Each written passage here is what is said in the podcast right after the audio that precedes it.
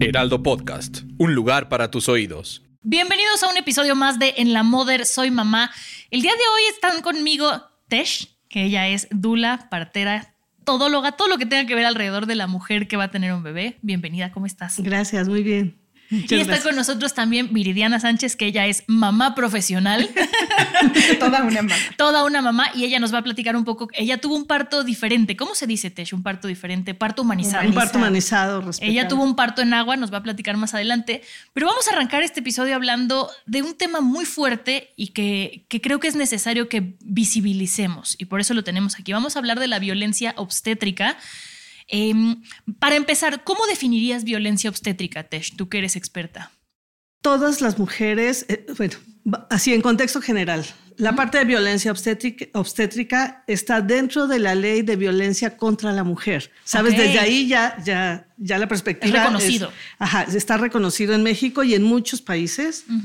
Eh, en México últimamente es que se ha dado mucho más y los cambios a la ley de, de la violencia contra la mujer eh, ha tenido más cambios donde se ha estado reconociendo este tipo de violencia. Ajá. Eh, lo, que, lo que sucede es que cuando hay una mujer embarazada o una mujer que tiene una atención médica ginecológica, eh, no se le respeta ni se le toma en cuenta para la atención. Ok. Y al estar sucediendo esto, entonces se le empieza a violentar. Eh, Ok. a, esto, a esto nos referimos, ¿no? Eh, casos muy, muy generales, por ejemplo, México es uno de los países en donde hay más número de cesáreas. Eh, ha- ha- hemos tenido el honroso primer lugar de número de cesáreas en el mundo. Y lo que estaba leyendo también es que a partir de la pandemia aumentó el número de cesáreas en México, ¿no? Como que se dispararon, ¿sabes? Ok. Hubo como muchas cesáreas y muchos partos en casa. Aquellas mujeres que no querían entrar a un hospital porque ya sabíamos que iban a ser violentadas, Claro. entonces mejor decidieron irse a casa. No hubo como término medio, sino se, se polarizó muchísimo. Ok. Y la Organización Mundial de la Salud dice que en un país debería de haber un 15% de cesáreas, solo un 15%. Hiring for your small business? If you're not looking for professionals on LinkedIn, you're looking in the wrong place. That's like looking for your car keys in a fish tank.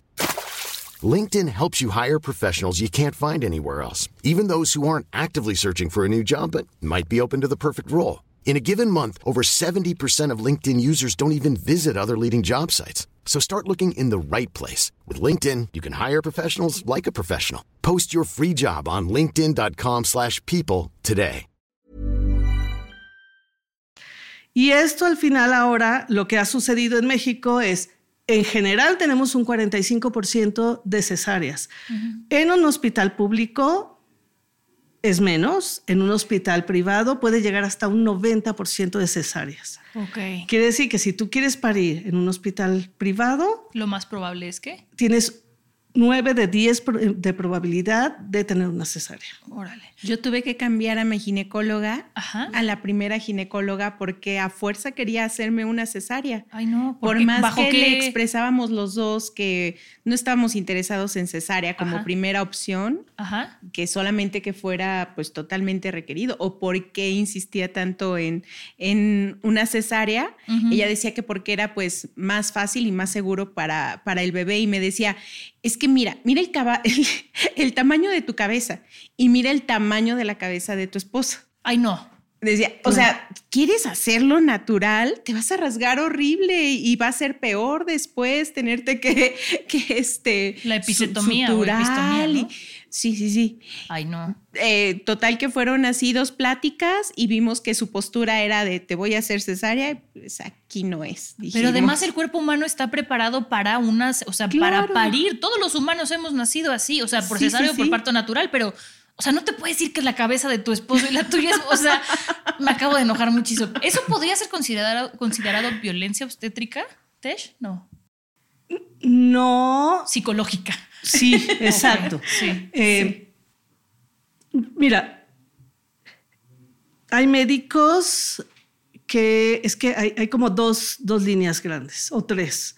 El médico que te dice, yo te voy a hacer un parto todo el tiempo, tú llegas y te dice, claro, yo soy pro parto, te voy a hacer un parto, yo nunca haría una cesárea cuando no es necesaria. Y, y él ya sabe que te va a hacer una cesárea.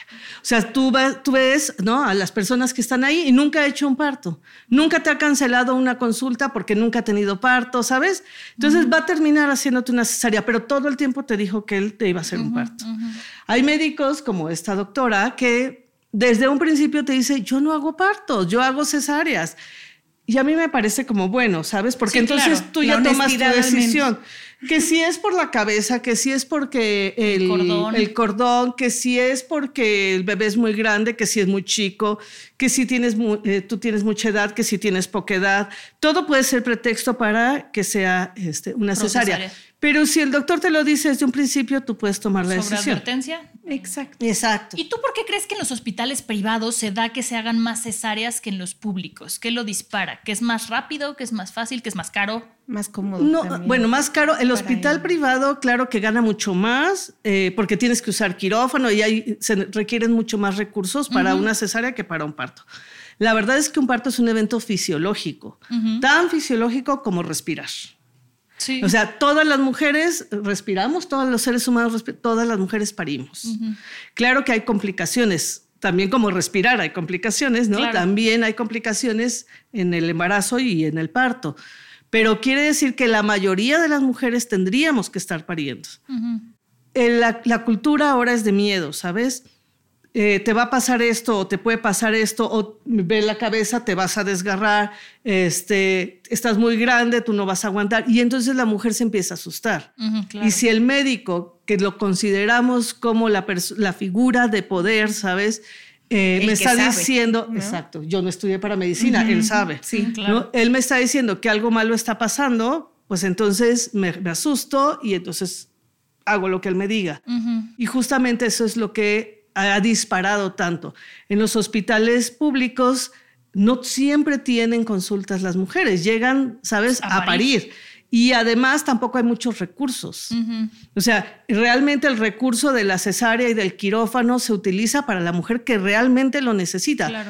todas las demás que se vayan a parir y que se paran rápido para que entonces liberemos espacio. que sigue, que ¿no? que platicábamos hace rato de esto. Hay muchas mujeres que llegan a estos hospitales y los hospitales tampoco tienen la capacidad. Entonces tienen que salir rápido.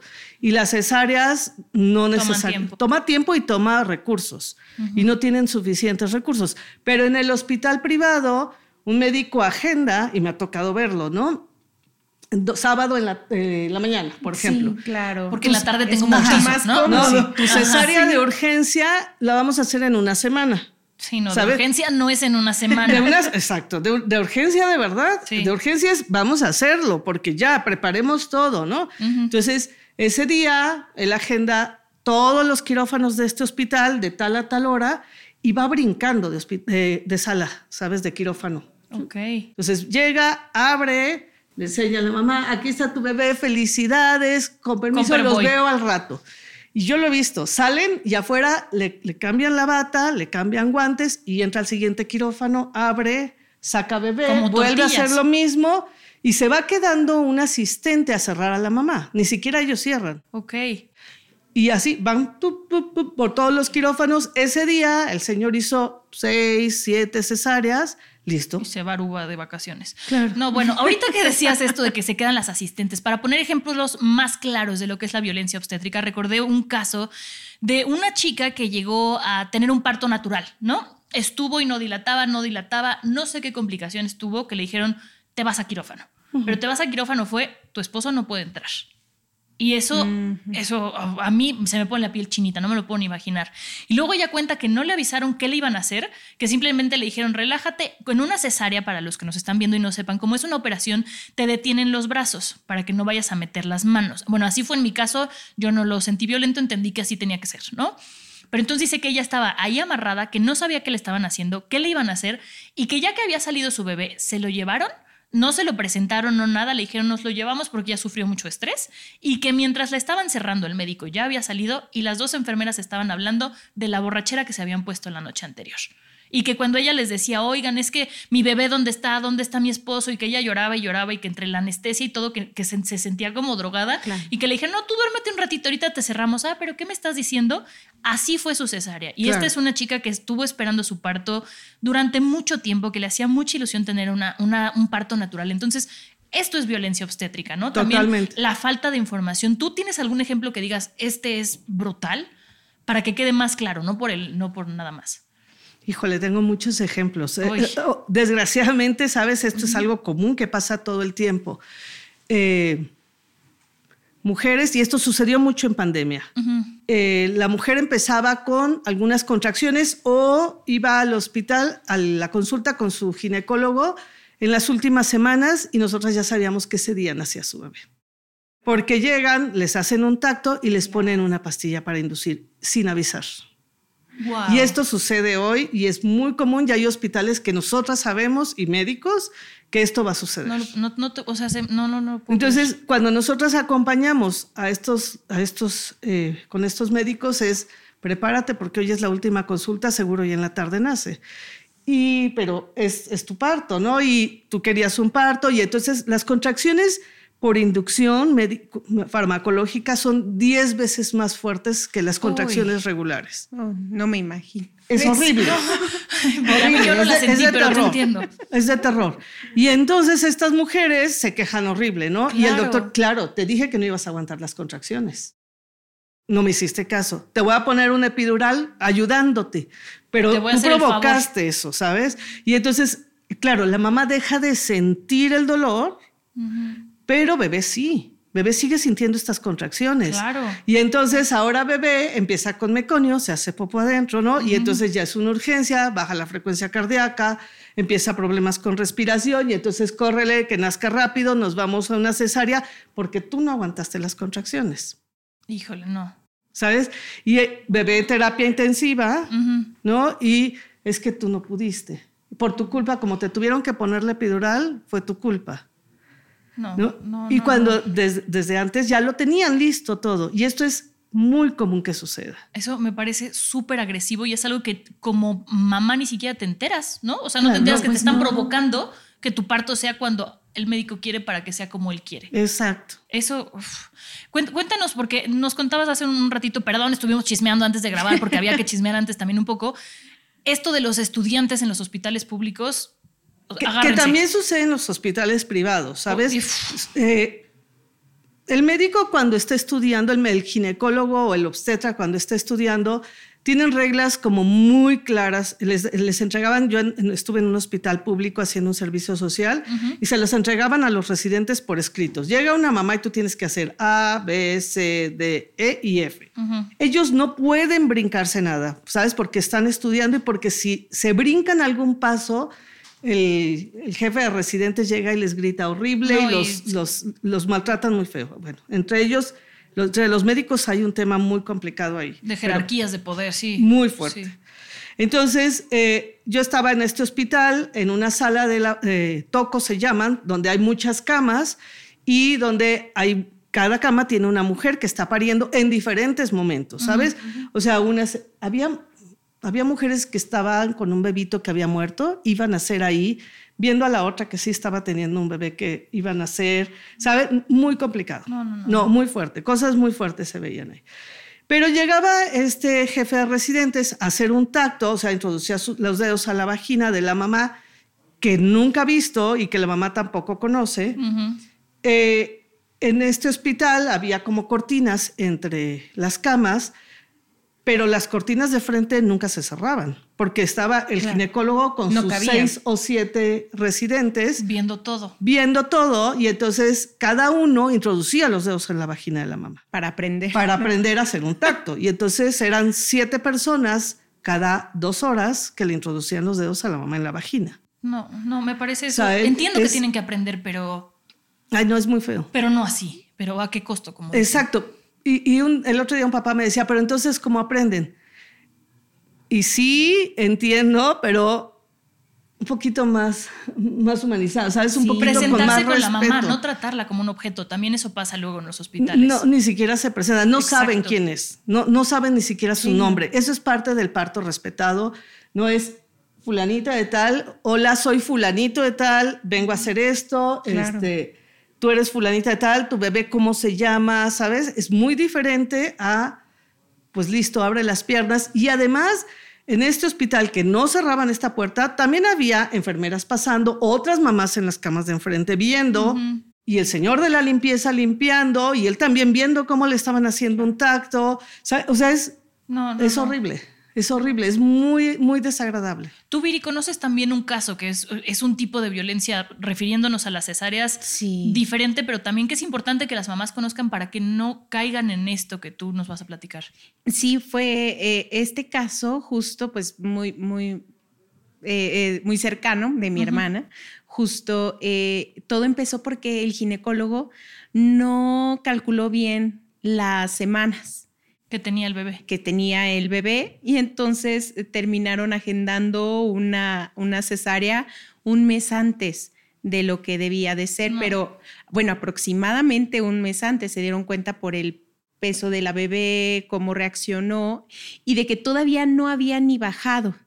Entonces a la hora de, de, abrirla, no estaba ahí abajo el bebé, estaba, arriba no ah. estaba lista y su cobertura de, útero? del útero estaba todavía, no estaba maduro.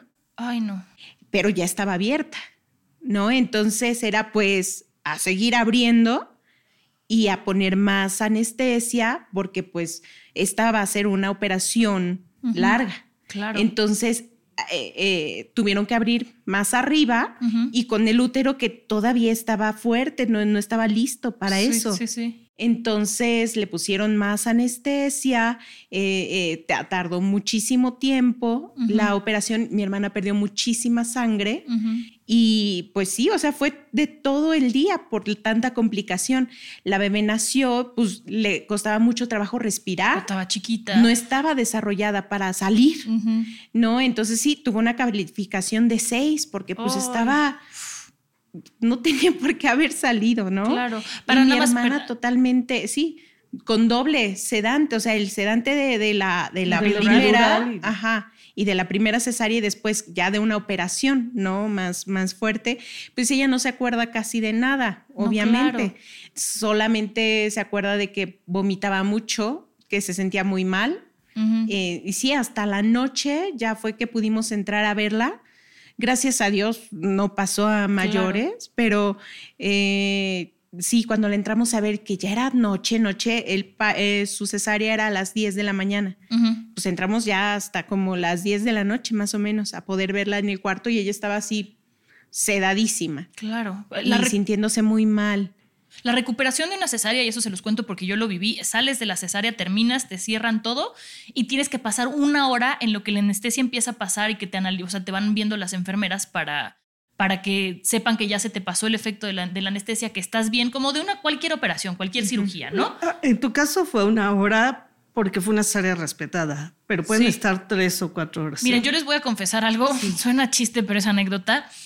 A mí me dio, eso, esa parte yo no la sabía. Mi cesárea fue súper humanizada, me explicaron todos los pasos, me respetaron todo lo que yo quería y, la verdad es que lo agradezco mucho porque fue una cesárea de emergencia, en mi caso por temas de que la placenta ya estaba muy madura, tenía infartos, yo tenía la presión muy alta y queríamos evitar una, una este, preeclampsia.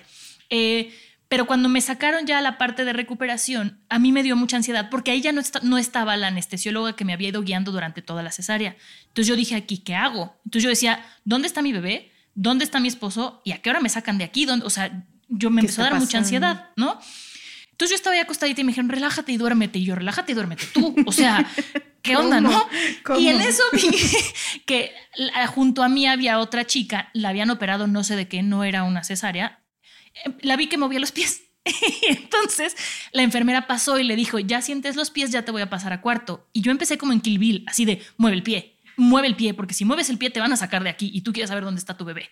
Entonces me acuerdo que yo me concentraba y decía, mueve el pie, mueve el pie, mueve el pie, mueve el dedo, mueve el dedo. Y una pierna la tenía completamente dormida todavía por la, la, epidural, la pierna izquierda.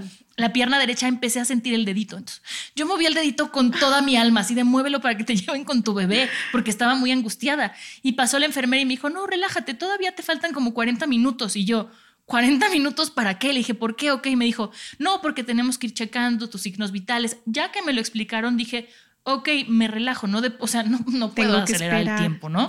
Y ya después de eso, me dijeron, ya le vamos a hablar a un camillero para que venga por ti. Y yo, ok, perfecto, media hora. Yo lo entiendo, fue un hospital privado y fui muy privilegiada con cómo lo viví, pero hay cosas que de pronto sí te, te ponen en mucha angustia. Entonces, si para mí esa hora y media, dos horas, fue mucho, cuando salí mi esposo me dijo, no sabía dónde estabas y me empecé a preocupar porque yo me fui con el bebé porque le entregaron el bebé a él y al pediatra, ya se lo llevaron al, para ponerlo, lo ponen en una incubadora por la temperatura, mi bebé nació de ocho meses.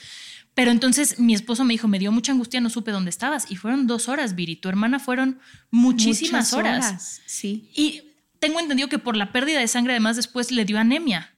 Sí, todavía sigue batallando con ese cuadro de, anemia.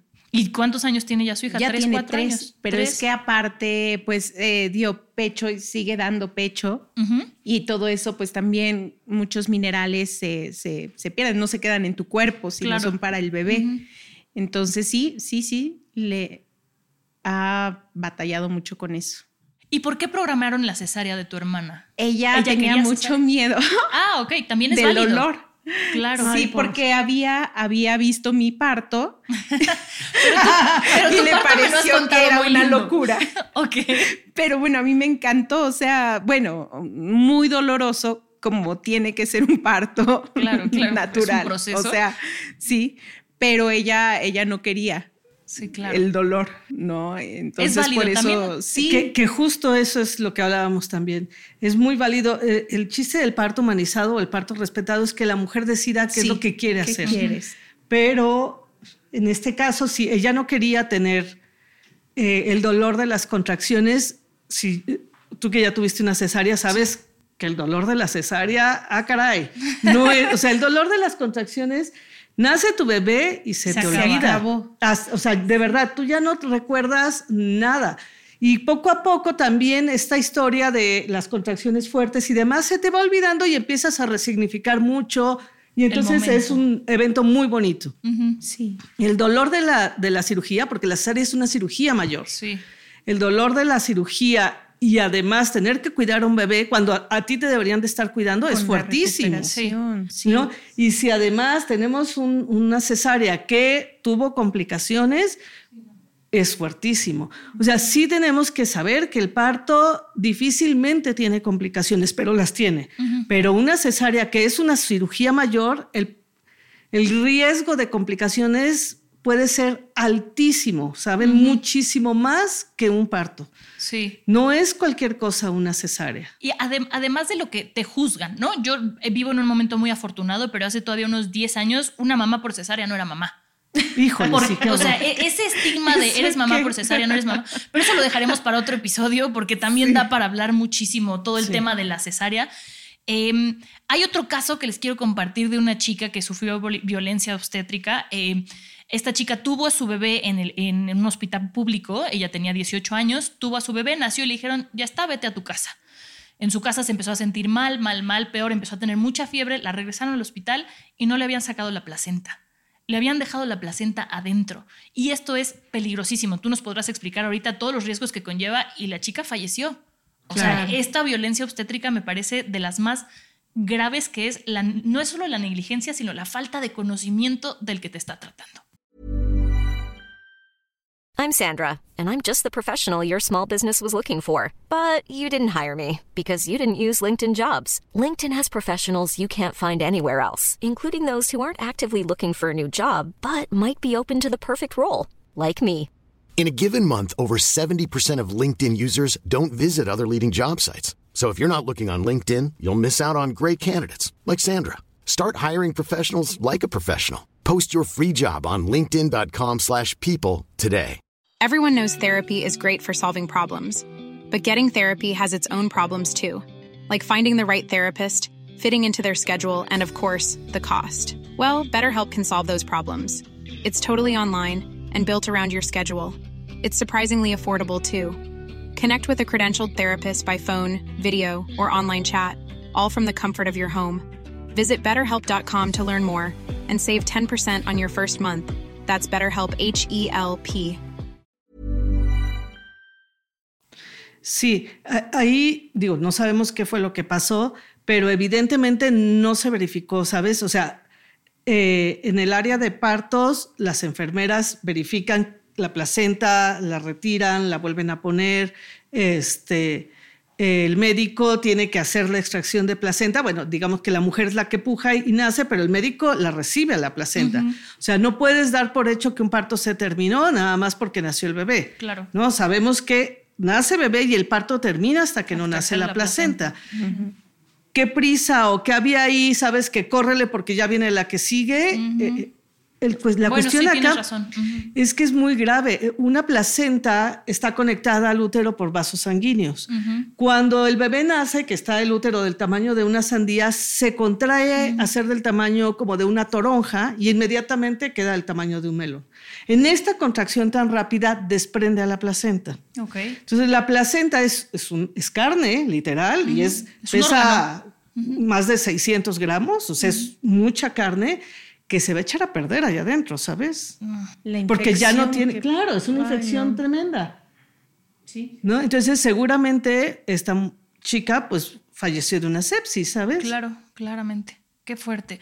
Oye, Tesh, ¿y cómo podemos hacer para prevenir la violencia obstétrica? O sea, quienes nos están escuchando y que estén embarazadas, no piensen lo peor, es simplemente para que sepan lo que pasa, pero se puede prevenir. Claro.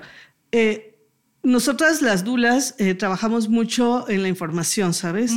Eh, lo que nosotros hacemos en los cursos de preparación al parto es como decirles, esto es lo que normalmente tendría que suceder, esto es lo que puede suceder, platica con tu médico. Claro.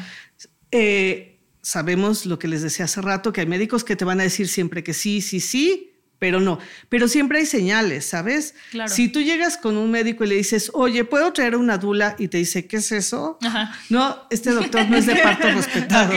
No, oye, este, quiero que mi bebé nazca por parto natural. Oye, no, pero si te duele, te voy a poner un epidural. Este doctor no es de parto respetado.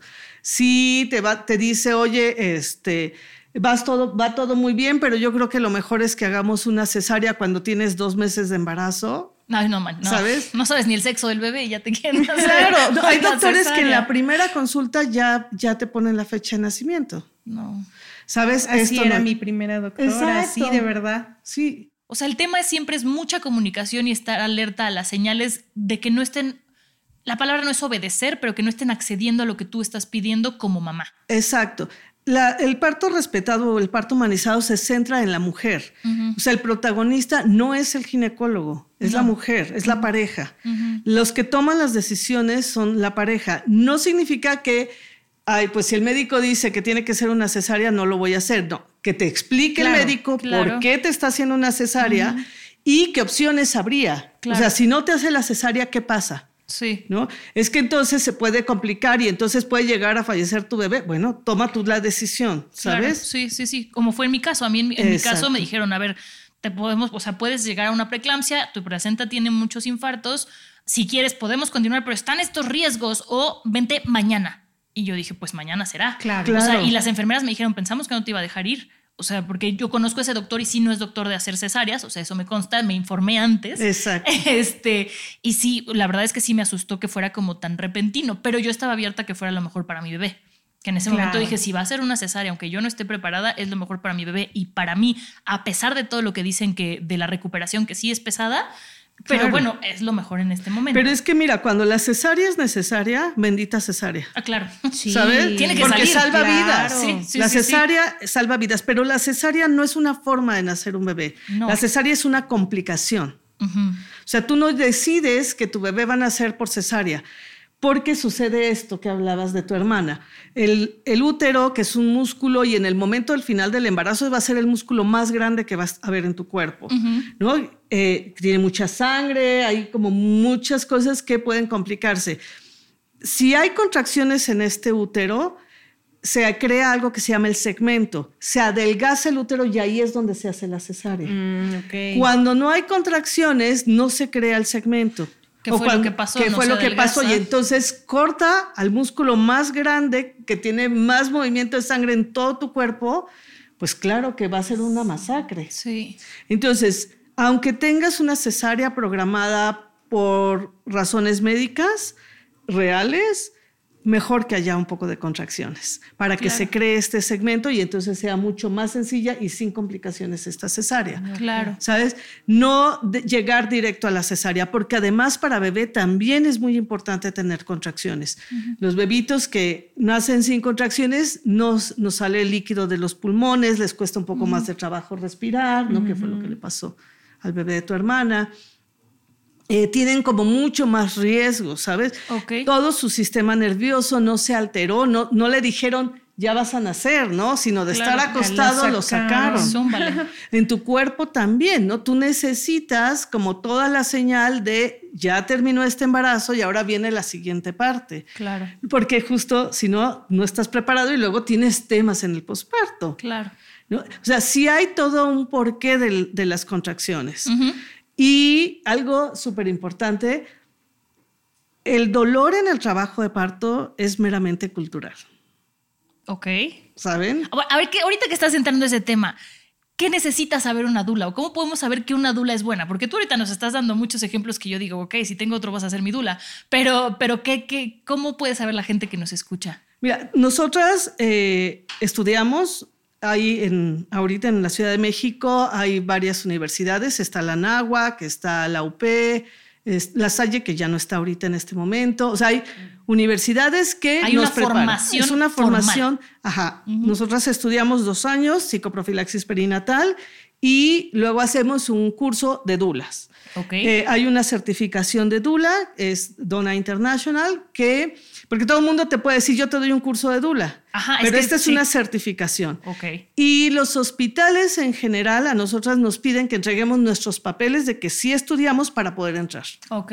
O sea, no es una cosa de pachamama, como dicen. No, no, no. No, no aquí sí es algo como muy, muy formal porque nosotras tenemos mucho contacto con las embarazadas, ¿no? Estuvimos en un curso, ellos nos preguntan mucho, tenemos mucho acercamiento, pero también tenemos mucha responsabilidad. Claro. Porque yo te puedo decir, no te hagas la cesárea que te está diciendo tu doctor, porque no es cierto eso que te están diciendo. Y al otro día tienes una preeclampsia y entonces tu bebé está en riesgo o tú quedas con daños, ¿no? Claro, claro. Entonces, sí tenemos una responsabilidad grande con las mujeres, con las parejas. Tenemos que saber, ¿no? Eh, digamos que somos expertas en el, en el embarazo y en el parto, eh, también no llegamos a confrontarnos con un médico. El médico es el responsable en el, en el parto. Nosotras venimos a acompañar a las mujeres. Imagínate que tú estás en tu trabajo de parto y llegue una dula y le diga a tu ginecólogo, este, ¿por qué le está haciendo una cesárea? Te vuelves loca, ¿no? Sí, claro, claro. entonces también tenemos que saber nuestro lugar, pues, ¿sabes? O sea, sí tenemos que estar capacitadas dónde estudiaste, ¿no? dónde te certificaste, tomas cursos o, nada más te certificaste hace 20 años y ya no has vuelto a tomar un curso, con qué médicos trabajas, ¿no? Ok, eso es importante para que los que nos estén escuchando no se vayan con alguien que tomó un curso por internet, ¿no? También es que se da. Sí, Oigan, y siguiendo con este tema, ya hablamos de que el parto natural Estamos hechas las mujeres para eso. Una cesárea sí es complicada, pero cuando es necesaria es bueno que se haga. Claro, Y hay otro tipo de partos, como el parto en agua. Viri, ¿cómo fue tu experiencia? Porque yo me informé y no me animé, pero tú sí. fue, fue increíble. Yo no sabía, todavía no, cuando estaba embarazada, sabía que quería que fuera lo más naturalmente posible. Ajá pero todavía no estaba segura que fuera en agua o cómo iba a ser, porque también hay diferentes tipos de partos. Sí, en, casa. Pero si nos informamos, acudimos con, con, nuestra dula, que, que, fue un apoyo increíble. Dentro del curso ya se te quitan muchísimas dudas. Ok. Es muchísima la información estando con una buena dula. Realmente, si, si tienes mucha información y entonces te explica los diferentes tipos de partos que puedes tener. Y, a mí se me hizo muy lindo, a mí siempre me ha encantado el agua. Entonces se me hizo muy linda la idea de, un parto en agua, de que el bebé nazca en el agua y, vi varios videos eh, de estos que suben así en YouTube y, me inspiraron mucho. Porque había unas chicas que hasta pétalos de rosa ponían en, la, Como ceremonia. y, y las velas y el aroma. Dije, sí, así. lo, más relajado y lo más natural posible. Eh, me hice mucho la idea y con la información que tenía, estaba tranquila. De hecho, hasta cuando empecé con las contracciones, dije, ok, ahí viene, pero estaba tranquila, tenía, tenía mucha paz. Eh, no me tocó que estuviera, que estuviera en mi parto, mi dula que me acompañó todo el embarazo, porque tuvo pues una, un viaje. Ajá. E, esa fue una, una pequeña complicación. Ok. Pero sin embargo, me, me, dejó como apoyo a otra, a otra buena dula que me acompañó durante este proceso, ¿no? Pero este, tuve, tuve toda esta capacitación y me sentí mucho más tranquila, mucho más en paz por la información que Exacto, tenía. Sabías que iba a pasar. Sabía. Y, y dentro de estos dolores estuvieron como más controlados al principio. Ok. okay. de ser honesta. Después, eh, sí, sí, sí, los dolores, pues sí, son increíbles, son fuertísimos para mí, porque también siento que tengo un umbral del dolor muy bajo. Aguantaste un parto, Viri, eso es mentira. aguanté, aguanté el parto, pero, pero dentro de, esto de que aguanté el parto, yo sentía que ya no lo iba a aguantar. O sea, sí en la madrugada dije, me voy a morir del dolor, ¿no? fue, fue una bendición que, que mi esposo tomara el curso conmigo también, porque estuvo conmigo todo el tiempo. Y eso fue increíble. O sea, eso sí, sí, en este de me voy a morir, sé que estaba él ahí este, diciéndome, acuérdate de todo lo que vimos, este, esto es natural, va a pasar, ya está, ya está a punto de, de, de, venir y, y, este, fue, fue muy lindo. No me dio chance dentro de todo lo que había planeado de poner el aroma, ni las velas, ni la... aquí. Pero sí, sí fue en agua y fue, fue muy bonito porque sí fue diferente. Se pudo meter mi esposo conmigo al agua, tenerlo aquí atrás de apoyo y en el agua tibia, sí, sí te da esta tranquilidad, esta, esto de que está, está haciendo algo muy natural es un proceso, sí el dolor es intenso, pero, pero fluye de alguna forma. Como el agua. Estás fluyendo. Y, que fuera en el agua fue, fue, muy, fue muy lindo, muy poético. Qué bonito. Y además, como decíamos, porque tú decidiste que fuera de esta manera. Y se logró y estoy muy agradecida de que haya sido como lo habíamos planeado, ¿no? Como quería. Claro. Eso es lo más importante. Sí, sí, sí. Me voy a regresar tantito. Nos estabas diciendo, Tesh, de el dolor. Ah, sí. ¿El dolor es mental entonces? Es cultural. Es cultural. A ver, cuéntanos. Eh, el otro día estaba viendo, ¿sabes? Eh, una plática que daba un psicólogo de los bebitos que Imagine the softest sheets you've ever felt. Now imagine them getting even softer over time. That's what you'll feel with Bowl and Branch's organic cotton sheets. In a recent customer survey, 96% replied that Bowl and Branch sheets get softer with every wash. Start getting your best night's sleep in these sheets that get softer and softer for years to come. Try their sheets with a 30-night guarantee. Plus, get 15% off your first order at bowlandbranch.com. Code BUTTERY. Exclusions apply. See site for details. Que fallecen y que luego no les dejan a las mamás verlos cuando tienes una pérdida. Y entonces decía, ¿por qué siempre dice la mamá que eh, como no lo vio, no lo pudo enterrar, entonces no se puede despedir y el duelo se prolonga? Okay. Porque siempre nos han dicho que a los muertos hay que enterrarlos, ¿sabes? Y en la Biblia dice, parirás con dolor. Ok. Desde ahí. Entonces, desde ahí nos enseñaron que el parto tiene que doler. Y ahí nuestras mamás, muchas de nosotros nos han dicho, es que tú me doliste. Pero eso ya es, sí, es, sí es muy cultural, sí, qué Muy cultural, ¿no es cierto? sí, sí, sí. Sabes que hay países en donde no les duele el parto. Ok. En Japón, por ejemplo, las mujeres van a parir a estos centros de parto y se quedan en ese centro una semana o 15 días después de que nacen sus bebés. Qué. Y las atienden y las cuidan, ¿sabes? México tenemos una gran cultura del posparto también. Tenemos la famosa cuarentena. No todos los países la tienen. Okay. Pero hay países, Alemania, ¿no? Hay muchos países europeos en donde tienes el parto en tu casa, donde no te duele de la manera que duele en México, pero acá nos han dicho, de toda la vida que te tiene que doler y horrible. Sí. Porque si no te duele feo, no, no, es- no es No eres mamá. estás pariendo. No eres mamá. El, famoso sufrir para merecer latinoamericana. ¿no? Exacto. Sí. Pero además, claro, tú le preguntas a una mujer que tuvo un parto sin intervenciones, sin nada, sin medicamentos, sin Ni que le estuvieran tocando, nada. ni suero, nada. ¿Cuál es el dolor más fuerte que has tenido en tu vida? Y a lo mejor te dice, híjole, cuando me fracturé el brazo, ay, la muela del juicio me dolió espantoso. Mi pero mamá no te- dice que es peor el dolor de una piedra que de un parto. Exacto. De una piedra en el riñón. Sí. Ah, Exacto, eso lo dice mi abue. Y parió ocho veces. Exacto. Sí, le Entonces sabía. sí le creo. ¿Sabes? Es- porque en realidad no es tan fuerte. Claro. Pero nos han todo el tiempo metido en la cabeza ¿Qué tiene que que doler? tiene que doler. Pues por ahí dicen, ¿no? Que el dolor es de un, de- o sea, tiene un tiempo, tiempo predeterminado, pero que el sufrimiento tú lo determinas. Entonces, Y el, y el dolor eso. de parto no es sinónimo de sufrimiento. El dolor del parto Es un dolor que va fluyendo. claro que duele, Exacto. pero no tienes por qué Duele, duele mucho. Pero, bueno, a, mí, a mí me dolió mucho, ya aprendiendo que es cultural. Este, sí, sí me dolió mucho, pero era un dolor que fluye, no es un dolor de enfermedad grave. Sí. O sea, es como un dolor de, ay, pero como que sabes que te va a pasar. ¿Qué te está Sí, porque además tiene algo muy chistoso el dolor del parto. Durante la contracción duele, pero Ajá. pasada la contracción Sí. ya no hay nada. Es que el cuerpo Sí. está hecho para eso. Exacto, Ajá, no, o sea, no sabe, sientes sabe. nada, ni la Yo me memoria del dolor. dormía. El- es que sabes que Ay, estaba tan rica el agua Ay, no.